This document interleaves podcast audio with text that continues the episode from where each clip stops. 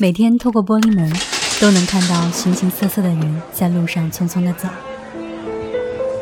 他们有些会来到我的店里挑选自己需要的东西。老板，这个怎么卖呀？偶尔问起他们挑选的目的，可能是一笑带过，或者变成了一次详谈。或许我所思考的问题，都是我最大的绊脚石。我的便利店一直开到凌晨两点，不同于其他的便利店，想要的许多东西都可以在这里找到。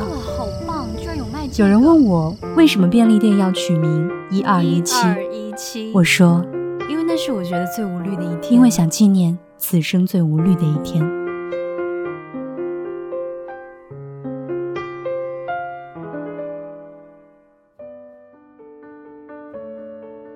不知不觉，十一月又到了。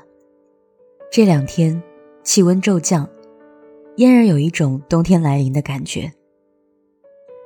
不管春夏秋冬，严冬酷暑，我始终在一二一七便利店守着你我他的故事，看尽人来人往。有一天，店里来了一位女生，她一进门就直接抱走了便利店那只最大的毛茸茸的玩具熊。在收银台买单的时候，她摸着透明包装袋里熊宝宝的头，自言自语道。你的个头那么大，怎么把你放到洗衣机里去给你洗个澡啊？嗯，不给你洗澡，就不让你上我的床了。那只熊宝宝依旧一副呆呆憨憨的样子，一直微笑的看着他的新主人。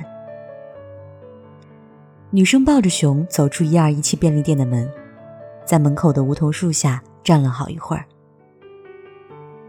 我透过便利店的玻璃门，看着他抱着熊，时而把脸埋在熊宝宝的怀里，时而抬头，不知道是望着天空还是梧桐树。好久之后才离开。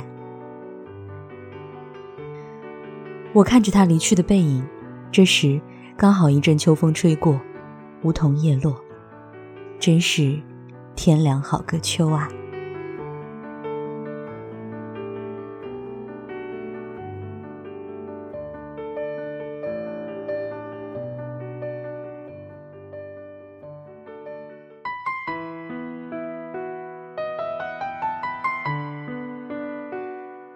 最近刚来到这座城市，因为工作的调动，所以不得已暂时离开家，来到这座陌生、只有自己一个人的城市。公司安排的宿舍坐落在闹市中的一个陈旧的小区，一栋老房子，好像每个角落都在散发着岁月侵蚀的那种腐朽的味道。我刚搬进去，又有一种搬出去的冲动。无奈的是，这是安排好了。作为公司的基层人员，我也没有资本傲娇。整个单间空荡荡的，空荡荡的桌子，空荡荡的衣橱，空荡荡的床。我收拾干净后，出门熟悉了一下周边的环境。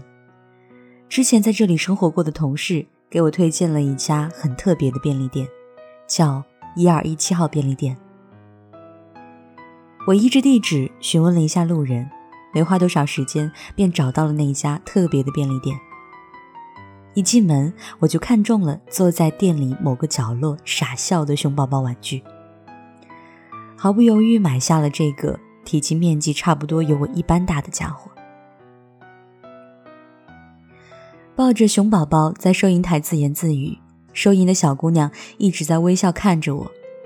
走出店门后，我在店门前的梧桐树下站了好一会儿。因为这个不大不小的城市，我不知道自己要走去哪里，可以去哪里。我看了看天，想起今天是星期三，心尖上的人今天会出外勤，不在办公室。每逢星期三，我都不能见到他。现在离他更远了，几乎天天都不能见到他了，哪怕我只是一个暗恋者。我把头埋在熊宝宝毛茸茸的身上，有点想哭，却又哭不出来。我生性不是那种喜欢热闹的人，可是也害怕孤独，尤其是那种无声无息、漫天扑来的寂寞感，让人无助。我想起多年前看到一句很文艺的句子：“孤独不是与生俱来的，而是从你爱上一个人开始。”我也不知道为什么会想到这句话，大概是在这座城市看不见那个让我怦然心动的身影。我想，自己终究还是孤独，渴望两个人，不多不少，刚刚好。我们的爱情到这刚刚好，剩不多也不少，还能忘掉。我应该可以把自自己照顾好。我们的距离到这儿刚刚好，不够我们拥抱，就挽回不了。用力爱过的人。不该计较。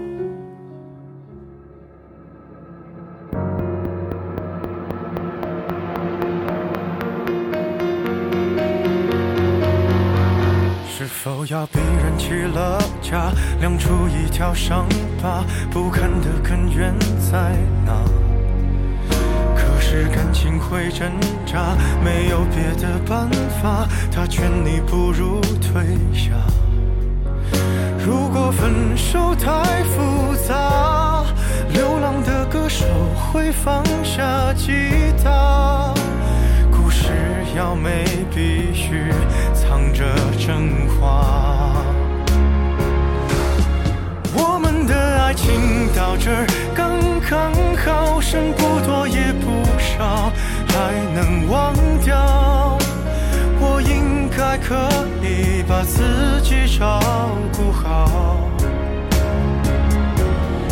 我们的距离到这儿刚刚好，不够我们拥抱，就挽回不人，不该计较。我们的爱情到这刚刚好，再不争也不吵，不必再煎熬。你可以不用记得我的好。我们的流浪到这刚刚好，趁我们还没到天涯海角，我也不是非要去那座城堡。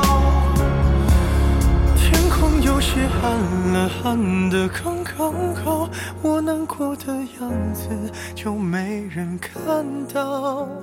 你别太在意我身上的记号。